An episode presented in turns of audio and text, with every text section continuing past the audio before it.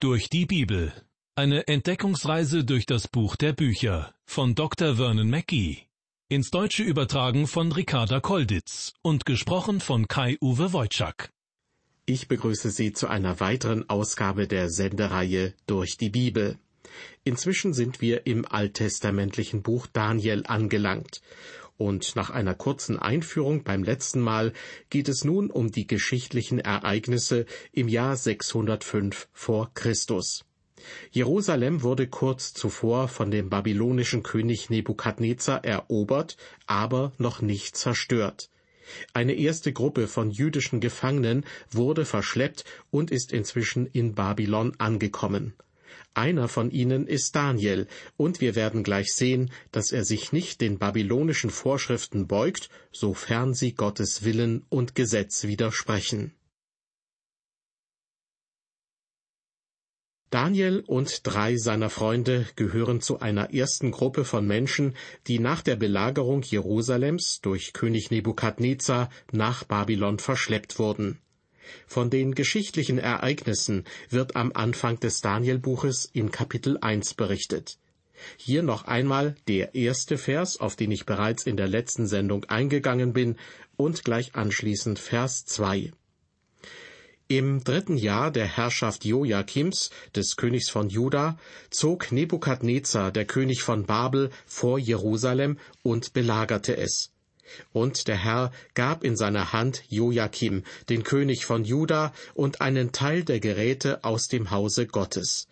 Die ließ er ins Land China bringen, in den Tempel seines Gottes, und tat die Geräte in die Schatzkammer seines Gottes.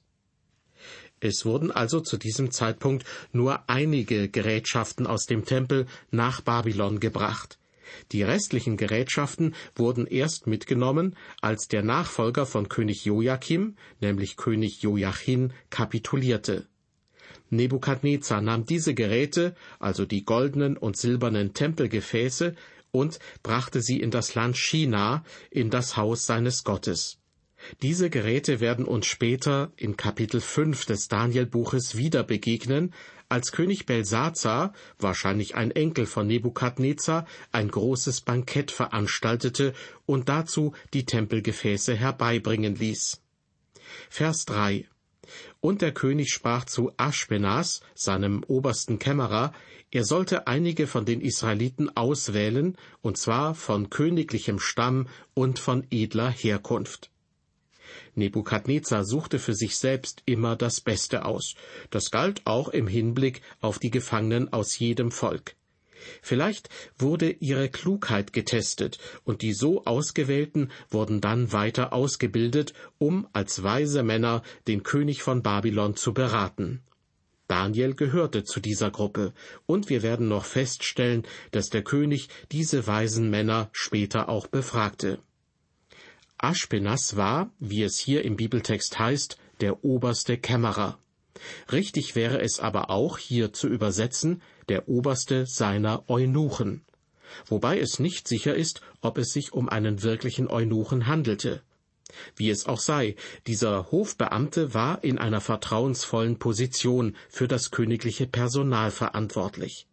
Daniel und seine drei Freunde wurden, wenn man dieser Ansicht folgt, zu Eunuchen gemacht. So erfüllte sich die Aussage aus Jesaja 39, Vers 7. Dazu werden sie von deinen Söhnen, die von dir kommen werden, die du zeugen wirst, einige nehmen, dass sie Kämmerer werden müssen am Hofe des Königs von Babel. Die meisten Gelehrten gehen davon aus, dass Daniel im Alter von etwa 17 Jahren gefangen genommen wurde. Er war, wie gesagt, vermutlich zu einem Eunuchen gemacht und so können wir nachvollziehen, warum Daniel nie geheiratet oder Kinder gehabt hat. Manche Menschen fragen sich, was für ein Sonderling Daniel gewesen sein mag. Doch er war überhaupt kein Sonderling. Der König traf meines Erachtens die Entscheidung, diese jungen Männer zu Eunuchen zu machen, doch das beeinflusste nicht ihre geistige Entwicklung. Es diente vielmehr dazu, sie dem König unterwürfiger zu machen. Außerdem konnten sie sich so mit ihrer ganzen Zeit und Kraft den Aufgaben widmen, die ihnen übertragen wurden.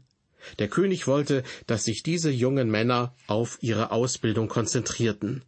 Daniel gehörte zu dieser Gruppe, die in Vers 4 noch genauer beschrieben wird.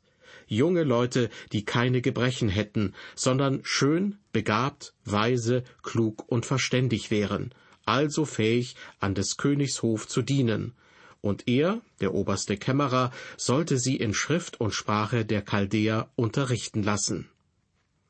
Wie Sie sehen, liebe Hörer, wurde die Bibel nicht von irgendwelchen unterbelichteten Typen geschrieben sondern viele Autoren der biblischen Bücher waren wirklich weise Menschen.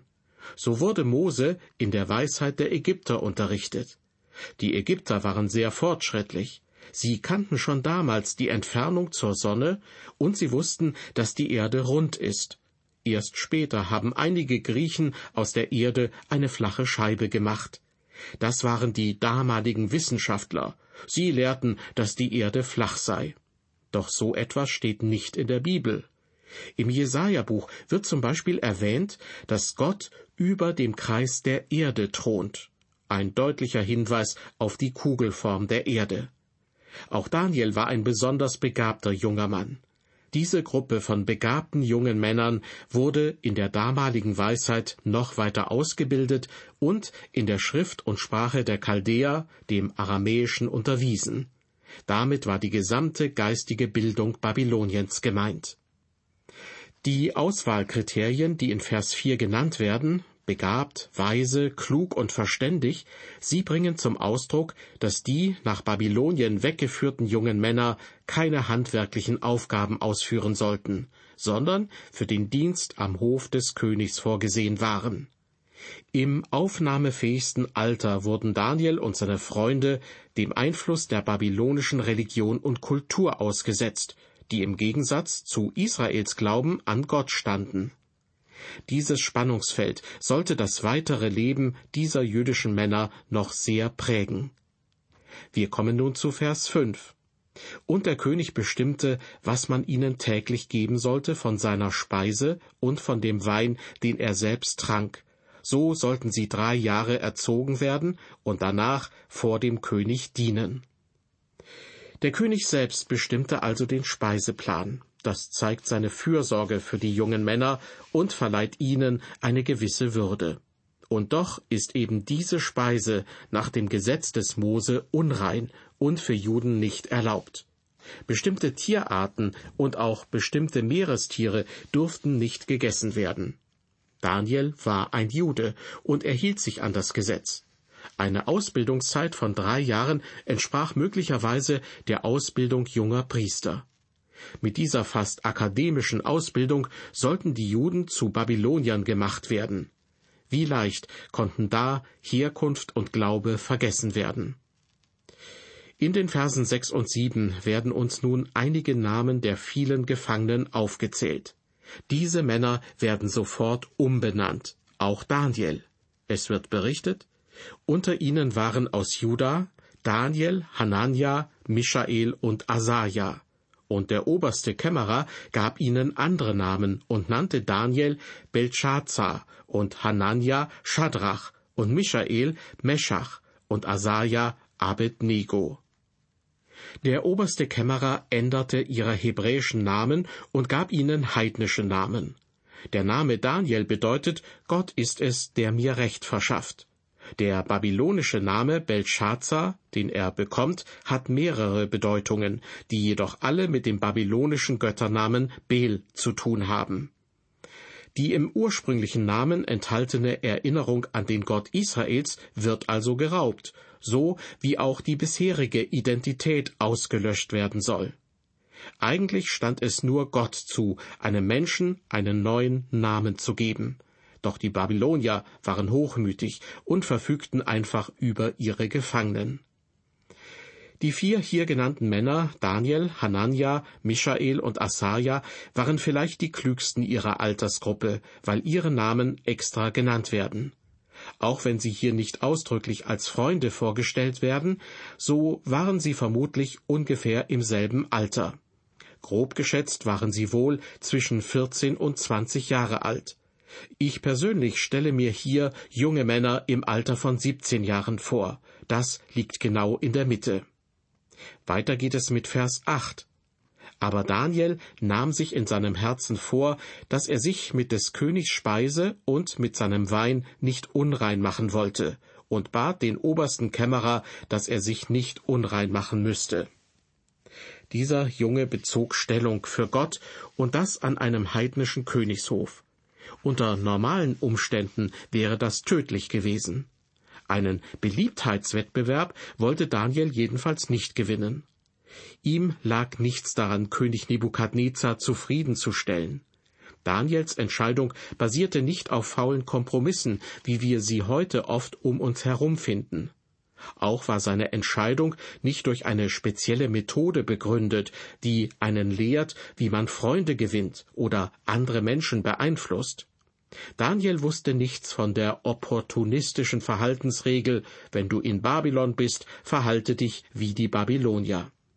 Er passte sich nicht dieser Welt an, sondern sein Geist wurde erneuert, indem er den Willen Gottes tat. Gottes Wille tun, das war sein allumfassendes Ziel in seinem Leben. Daniel und seine Freunde repräsentieren zu ihren Lebzeiten die übrig gebliebenen Juden, die es zu allen Zeitaltern gab. Von diesem kleinen, tapferen Rest spricht auch Paulus im Römerbrief Kapitel 11, Vers 5. So geht es auch jetzt zu dieser Zeit, dass einige übrig geblieben sind nach der Wahl der Gnade.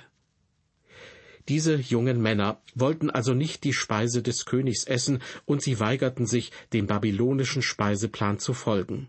Und tatsächlich wurde ein Versuch unternommen, diese jungen Männer einer Gehirnwäsche zu unterziehen, sie also innerlich und äußerlich zu Babyloniern zu machen. Alle Untertanen, auch die Gefangenen aus den anderen Nationen, sollten gleich werden. Sie sollten wie Babylonier essen, sich wie sie kleiden und wie sie denken.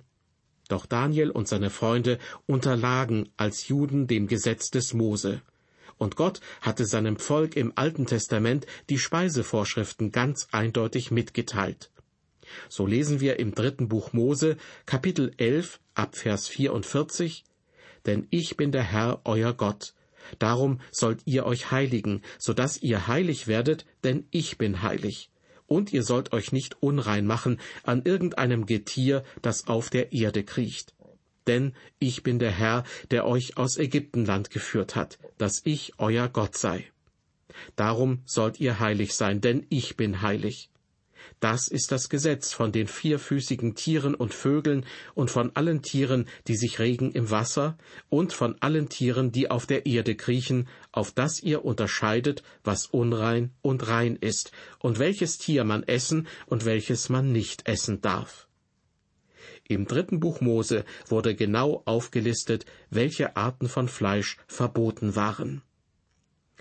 Vielleicht waren Daniel und diese anderen Hebräer auch sogenannte Nazireer, die ein Gelübde abgelegt hatten und denen es verboten war, Wein zu trinken. So lesen wir im vierten Buch Mose, Kapitel 6, ab Vers 2, Sage den Israeliten und sprich zu ihnen, wenn jemand, Mann oder Frau, das besondere Gelübde tut, sich dem Herrn zu weihen, so soll er sich des Weins und starken Getränkes enthalten Würzwein und starken Würztrang soll er auch nicht trinken, auch nichts, was aus Weinbeeren gemacht wird. Er soll weder frische noch gedörrte Weinbeeren essen. Daniel und die anderen jungen Männer folgten außerdem der Anordnung von Jesaja, die wir in Kapitel 52, Vers 11 nachlesen können. Weicht, weicht, zieht aus von dort und rührt nichts Unreines an. Geht weg aus ihrer Mitte, reinigt euch, die ihr des Herrn Geräte tragt. Die heutigen Christen müssen keine besonderen Speisevorschriften einhalten. So sagt Paulus im ersten Korintherbrief, Kapitel 10, Abvers 25, alles, was auf dem Fleischmarkt verkauft wird, das esst und forscht nicht nach, damit ihr das Gewissen nicht beschwert. Denn die Erde ist des Herrn und was darinnen ist. Wenn euch einer von den Ungläubigen einlädt und ihr wollt hingehen, so esst alles, was euch vorgesetzt wird, und forscht nicht nach, damit ihr das Gewissen nicht beschwert. Und ebenfalls im ersten Korintherbrief heißt es in Kapitel 8, Vers 8, Speise wird uns nicht vor Gottes Gericht bringen. Essen wir nicht, so werden wir darum nicht weniger gelten. Essen wir, so werden wir darum nicht besser sein. Was die jungen jüdischen Männer am babylonischen Hof betraf, so bezogen sie mutig Stellung für Gott, indem sie sich an das Gesetz des Mose hielten. Wobei genau genommen zunächst nur von Daniel die Rede ist. Doch seine drei Freunde schließen sich an, wie wir gleich noch sehen werden. Zunächst aber lese ich Vers 9 aus unserem Bibeltext.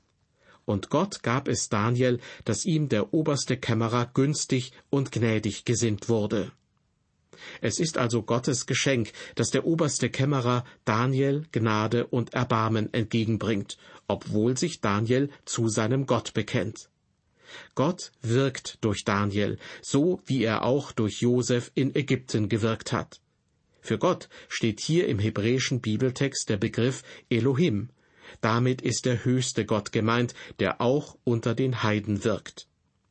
Vers 10 der oberste Kämmerer sprach zu ihm, also zu Daniel, Ich fürchte mich vor meinem Herrn, dem König, der euch eure Speise und euren Trank bestimmt hat.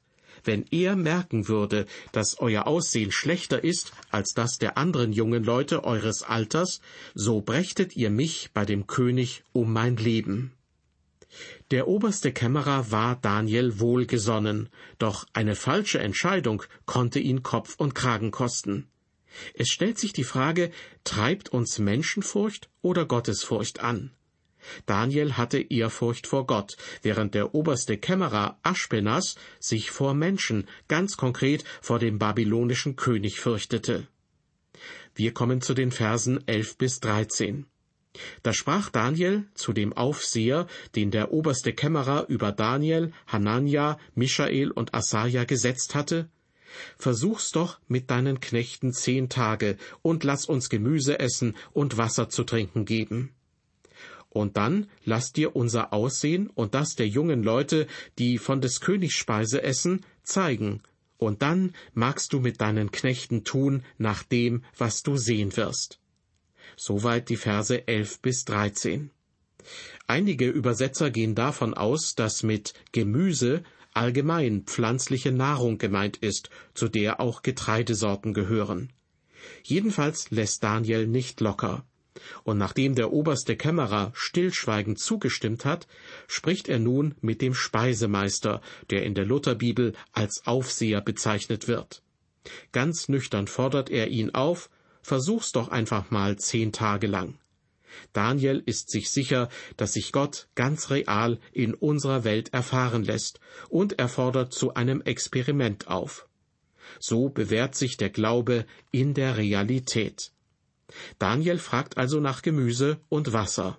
So ist die Gefahr gering, dass sie durch die Speise der Babylonier unrein werden könnten. Gleichzeitig nehmen sie viel weniger Kalorien zu sich, als wenn sie Fleisch essen und Wein trinken würden.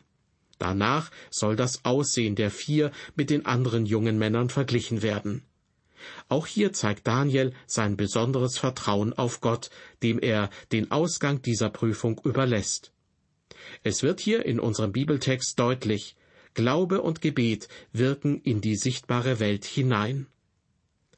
Daniel hatte es sich also in seinem Herzen vorgenommen, die babylonische Speise abzulehnen.